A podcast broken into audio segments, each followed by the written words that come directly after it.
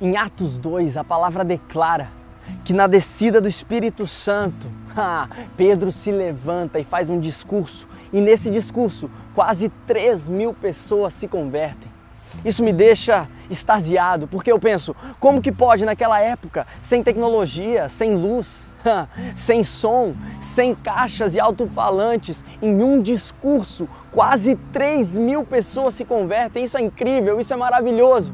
Mas sabe o que chama mais a minha atenção do que os 3 mil que se converteram em um discurso? A continuidade do texto, que fala em Atos 3, que então Pedro e João indo para o templo, eles passam pela porta chamada Formosa, encontram lá um aleijado, um aleijado que era a escória da sociedade, que não estava nem no templo, mas na porta do templo.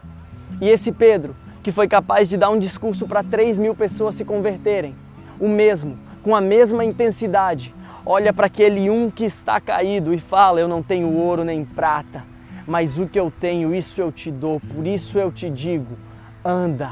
E aquele homem que estava caído, ele entra no templo andando, saltando e cantando louvores.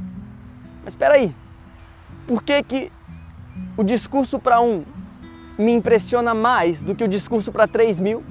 Sabe por quê?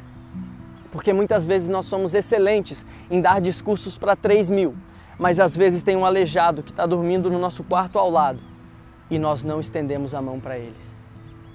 Às vezes nós somos brilhantes em dar o discurso para 3 mil, que os 3 mil podem ser a nossa sala de aula, os nossos familiares, as pessoas que convivem conosco, e uau, nos 3 mil, na multidão, nós somos maravilhosos, mas às vezes é o nosso filho ou os nossos pais que estão como aleijados espiritualmente e nós não estendemos a mão para eles. Quer saber de algo?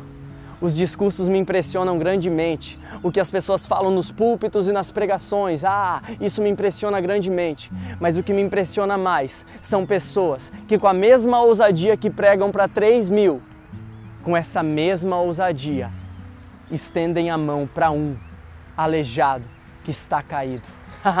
Pregue, fale do Evangelho, alcance milhares de pessoas, mas não esqueça dos aleijados que às vezes estão do seu lado.